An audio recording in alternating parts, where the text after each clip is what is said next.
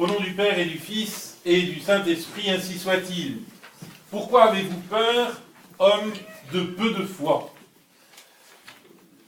Je crois que cette parole de Jésus aux apôtres euh, sur la barque s'adresse d'une manière euh, tout à fait particulière à chacun d'entre nous. Nos peurs sont beaucoup plus importantes dans notre vie que nous ne voulons bien l'avouer. Et je crois vraiment qu'il y a d'autres tabous, mais il y a un tabou sur nos peurs qui est tout à fait particulier et que le Christ nous aide à lever. La foi est en quelque sorte, si vous voulez, le vaccin anti-peur. De quelle manière? Eh bien, tout simplement, avoir la foi, c'est deux choses. C'est adhérer au dogme et c'est vivre dans la confiance en Dieu. Pourquoi des dogmes? Les dogmes, c'est en quelque sorte le programme génétique de notre développement surnaturel. C'est de cette, au fond, tous les dogmes tournent autour de cette idée très simple Dieu s'est fait homme, vrai Dieu est devenu, est devenu vrai homme, pour que l'homme puisse un jour participer à la nature divine, puisse un jour devenir Dieu. Cette participation à la nature divine, elle vous paraît peut-être énorme, immense, elle est surnaturelle, effectivement, elle est au-dessus de la nature. Ce n'est pas un enseignement anecdotique ou particulier de l'Église, puisqu'à chaque offertoire, au moment où l'eau se mêle au vin, nous redisons cet admirable échange de la nature humaine et de la nature divine, Dieu prenant la nature humaine pour nous donner la nature divine, pour donner à tous ceux qui croient au Christ une participation à sa nature divine. Ça, ça ce sont les dogmes. Il est fondamental euh, d'admettre ces dogmes, ce n'est pas une lubie, ce n'est pas un caprice de l'Église, c'est simplement la description du code génétique de notre développement spirituel au-delà même de cette vie. Mais la foi n'est pas seulement au-delà, la foi n'est pas seulement après, elle est maintenant. Et dès maintenant, la foi doit être vécue comme une confiance absolue en Dieu. Nous sommes dans la main de Dieu. Et j'ai prêché euh, la semaine dernière la retraite de, Saint-Ignace à Poitiers. J'ai eu une. Avec, avec des gens qui euh, étaient souvent des débutants dans la vie spirituelle, j'ai eu cette euh, jolie confidence d'une personne qui me dit Mais j'ai l'impression que, en fait, Dieu a fait dans ma vie avant que je ne fasse. Est-ce que c'est normal? Et je lui dis oui, c'est tout simplement ce qu'on appelle la prédestination. attention, la prédestination au bien. Vous savez que ce terme de prédestination peut faire peur. Euh, on parle de, si on parle de prédestination au mal, c'est évidemment quelque chose de monstrueux parce que Dieu ne peut pas prédestiner des hommes au, à l'enfer éternel.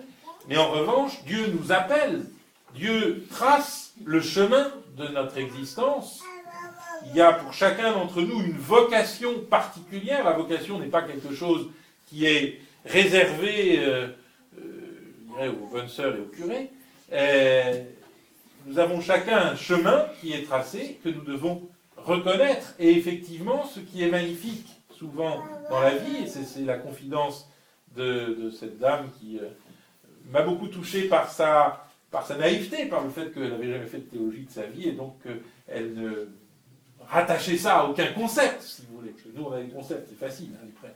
Mais, et, c'était de dire, voilà, j'ai l'impression que dans ma vie, Dieu fait les choses avant moi.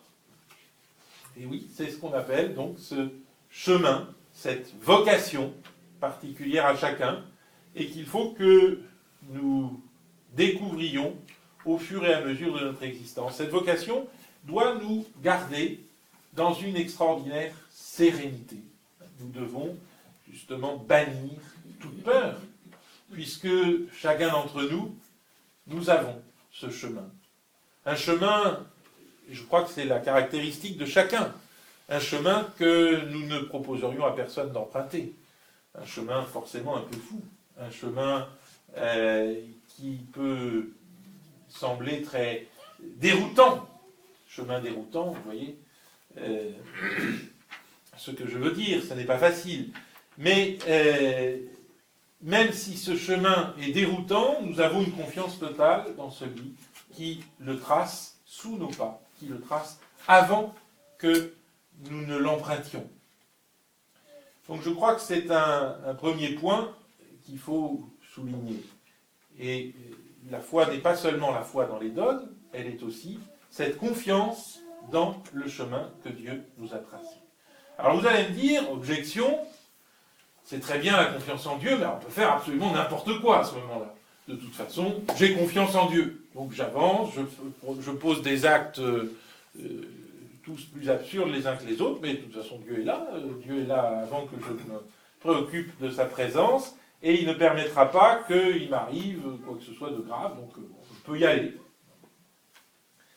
Alors, sur ce point, je répondrai que, évidemment, Dieu nous donne sa, présence et Dieu nous donne ce chemin dans la mesure où, avec notre raison, nous sommes capables de déterminer quelle est notre fin, quel est notre but, non pas nous-mêmes, non pas notre propre service, mais le service de Dieu.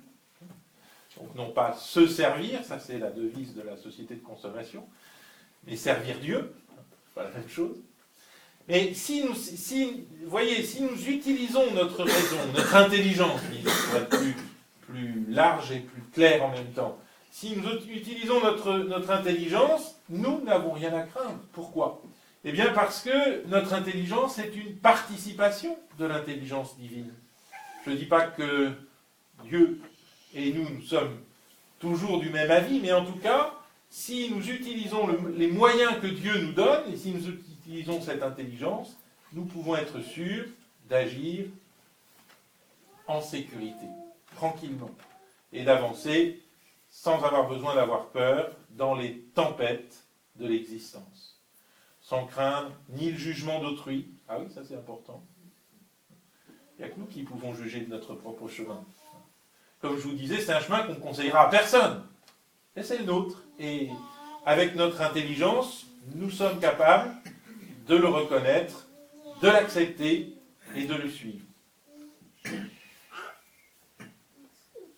Évidemment, pour que ce chemin soit suivi avec quelques fruits, avec quelques profits, il faut que nous y mettions notre intelligence, comme je viens de vous le dire, il faut que nous sachions faire la différence entre les moyens et les fins, ne pas se dire que la vie est possible parce qu'on a les moyens, mais se dire quelle est ma fin, quel est mon centre, quel est mon but. Ça ne peut être autre chose que Dieu. Mais il faut aussi que nous pratiquions concrètement la charité. C'est Pascal qui disait, la foi qui ne se tourne pas en amour est une idole. La foi qui ne se tourne pas en amour est une idole. Vous savez, ces gens qui sont des fanatiques de ce à quoi ils croient. Donc nous, nous, devons pratiquer concrètement sur ce chemin si particulier qui est le nôtre et que nous ne conseillerions à personne, nous devons pratiquer concrètement l'amour de Dieu, la charité qui nous tient lieu de. Cela, je ne le prends pas dans le texte de l'Évangile, mais je le prends dans le texte de l'Épître. Euh, j'attire votre attention pour finir sur cette épître. Elle est très importante, elle est très belle. Saint Paul dit aux Romains, vous avez les Romains qui sont souvent des Juifs, hein, parce que les premières communautés chrétiennes sont juives, je dirais, à 80%. Euh, Saint Paul leur dit, euh, vous, avez, euh, vous avez tout, un tas de lois auxquelles vous devez faire face, les mitzvot, positifs, négatifs, il y en a plusieurs centaines. c'est très simple. En tant que chrétien, vous avez une seule loi, c'est la charité si vous aimez votre prochain, vous accomplissez la loi. Et donc je crois que, je dirais, avec la foi, On ne peut jamais séparer la foi de la charité. Avec la foi, si nous pratiquons la charité, quel que soit le chemin que nous prenons, si accidenté qu'il puisse paraître, eh bien, nous devons être euh, tranquilles, rester sereins, ne pas avoir peur, ni de nous-mêmes, ni de notre propre faiblesse, ni du jugement des autres, mais avancer face au Seigneur avec, euh, je dirais, un inaltérable sourire. Au nom du Père et du Fils et du Saint-Esprit, ainsi soit.